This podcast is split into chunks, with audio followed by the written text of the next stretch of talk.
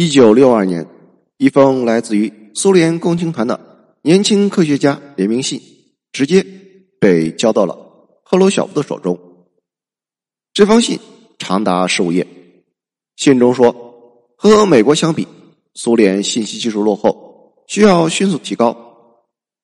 据说，在四十五分钟的会议上，政治局委员花了足足三十五分钟去专门讨论信中提到的问题。会议之后，政治局决定建立起一个苏维埃互联网，名字很长，叫做“为了统计、计划、管理苏维埃社会主义共和国联邦的经济而建立的收集和处理信息的全国自动化系统”。名字太长了，于是领导们给了他一个简称，叫做“全国自动化系统”。英文的缩写也很简单。OGAS，苏联信息技术之父格罗什科夫，同时也是 OGAS 的创始人。这位天才提出了一系列在苏联全境铺设民用计算机网络的设想。这些设想在现在来看依然炫酷。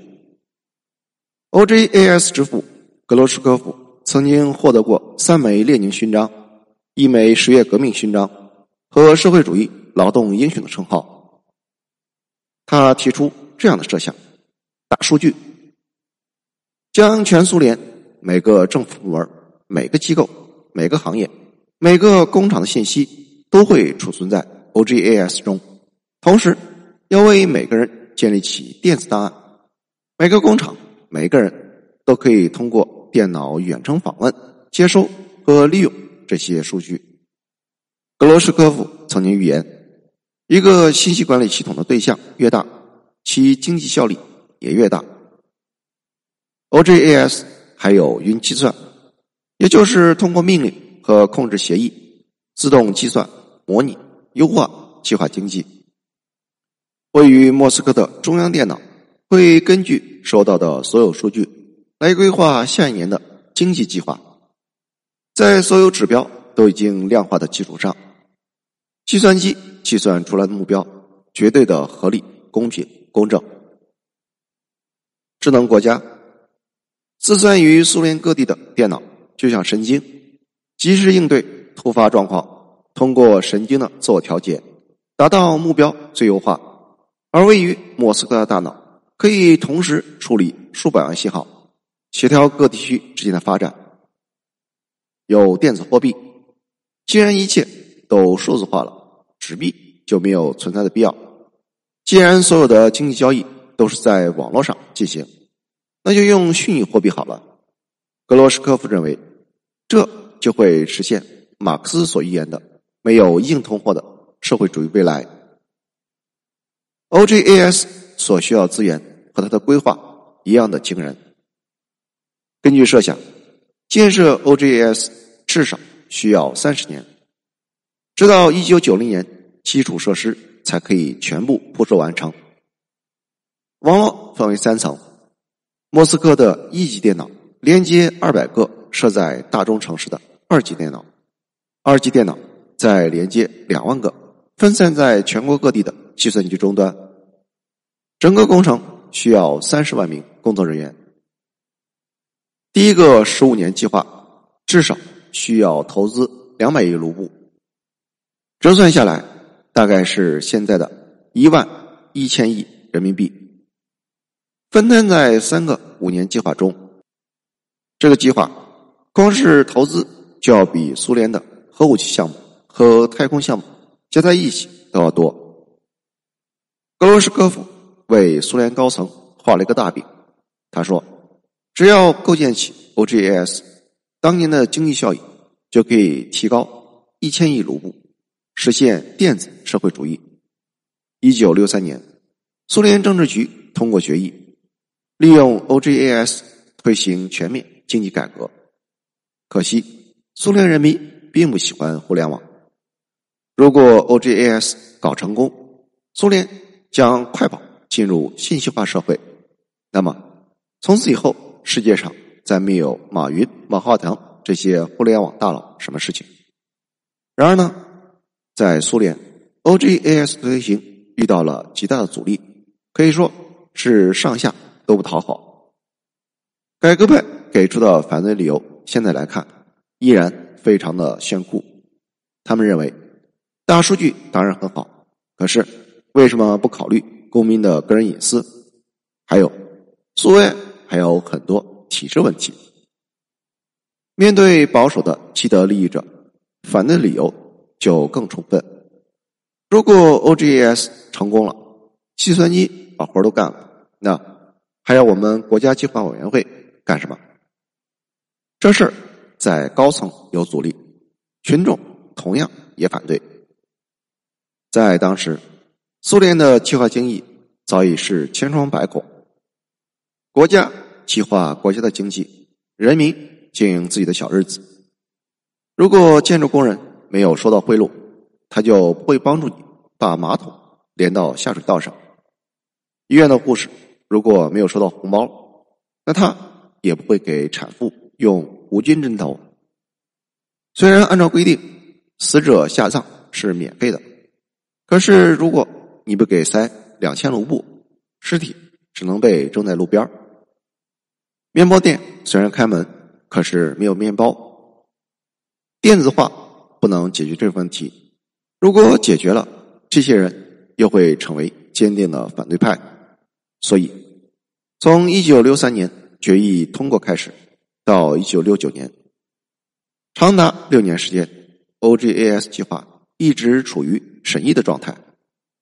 而在这一年，美国人弄出了阿帕网。得知这个消息后，政治嗅觉敏锐的克鲁什科夫知道机会来了。美国人都有了，苏联人不能没有。他找到内部人疏通关系，希望政治局再次考虑 OGAS 计划。结果，政治局全盘通过了格罗什科夫为一九七一年苏联共产党第二十四届代表大会所撰写的草案。他努力了这么多年，终于看到了一点成功的曙光。一九七零年十月一日，苏联政治局开会讨论如何推行 OGAS 计划。格罗什科夫走进会议室，发现这次的会议不寻常。会议里空了两把桌子，两名 OGAS 计划最坚定的支持者——苏共中央第一书记布列日涅夫。和部长会议主席柯西金全部没有到场。布列日涅夫有工科背景，所以他一向是技术派的支持者。而柯西金由于推行的经济改革不成功，所以他也支持 OGAS 计划。两位支持的大佬没有来，他们去了哪里？在那一天，布列日涅夫在巴库参加苏联统治。阿塞拜疆十五周年纪念活动，而柯西金呢？那一天他在开罗参加埃及总统纳赛尔的葬礼，因为两天之前纳赛尔死于心脏病。历史就是这样的巧合。支持 OGAS 的一把手、二把手缺席，来的大佬都是坚定的反对派。这一次政治局会议由苏联的会议主教、中央书记苏斯洛夫主持，他是坚定的保守派，而财政部长加尔布什夫也同样坚定的反对 OGAS 计划。加尔布佐夫声称说，在明斯科，农场的农户都可以自己制造计算机，他们的计算机有三个程序。即下蛋时播放音乐、开灯和关灯。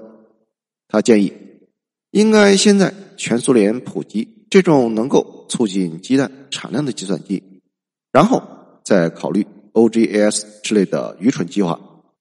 显然，这种说法不仅侮辱科学家的智商，还侮辱了科学家的人格。作为 OGAS 之父，格罗什科夫强烈的反对。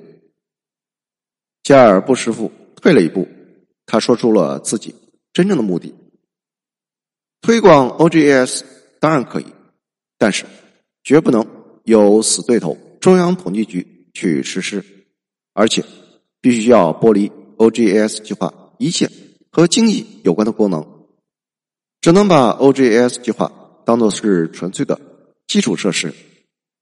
争来争去，最后苏斯洛夫拍板，先在小部分地区铺设计算机网络，看一看实施效果。看一看实施效果，这意思就太明显了。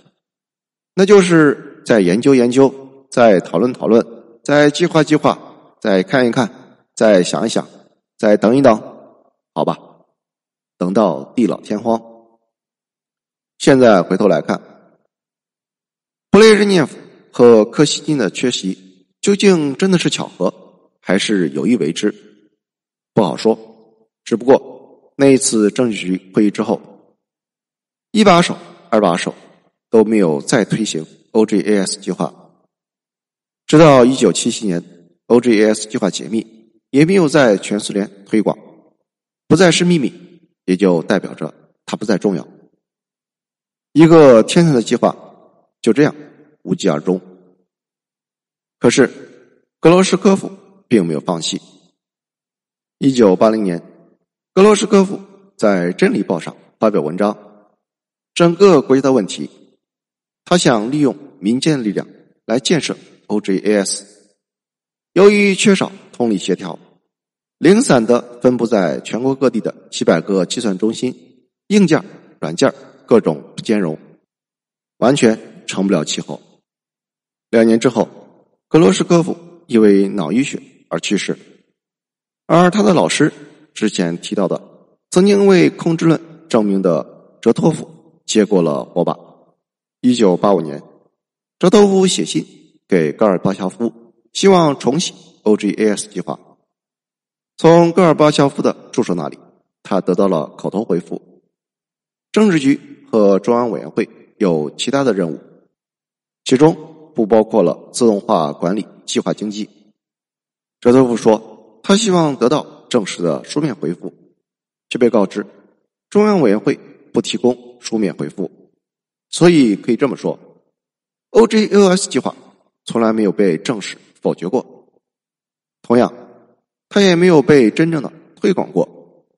在同一时期，苏联的科学家提出过好几个通过计算机。连接全苏联的计划，在所有的计划中，OGAS 是曾经离成功最近的一个。在格罗什科夫眼中，计划经济和计算机网络完美契合。人会变，工厂会变，外在环境也会变。计划经济之所以搞出很多问题，就是因为人有弱点，人会犯错，为了自身的利益刻意夸大。或者压低指标，然而人的弱点，计算机没有。通过 OGS 来实时的衡量各个变量，及时的调整经济行为，从而达到一种动态的平衡。这是格罗什科夫给出的解决之道。更重要的是，有了大型监视系统 OGS，所有人的档案、行动都储存在国家的数据库里，国家。将达到前所未有的稳定。可惜，这些想法都是浮云。为什么 OGAS 会夭折于苏联？哲托夫的回答也许是最完美的答案。他说：“党的领导人意识到在国民经济领域引入计算机的重要性，但并没有促进相关工作的开展。牵扯的各个部门和政府机构。”对此毫无兴趣。问题不在于负责的官员人品不好，而在于他们所处的位置和所有难以改变的潜规则。是的，潜规则就是这么简单。谢谢收听，欢迎评论、点赞和转发。